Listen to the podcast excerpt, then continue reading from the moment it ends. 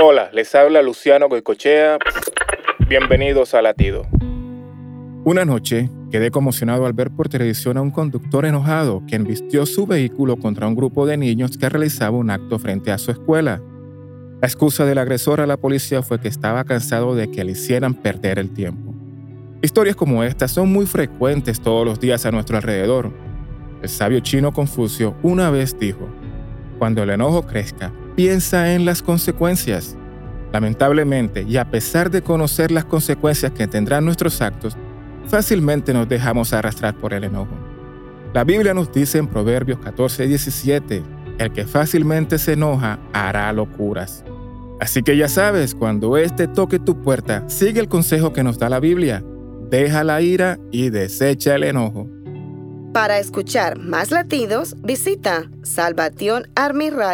salvationarmyradio.org.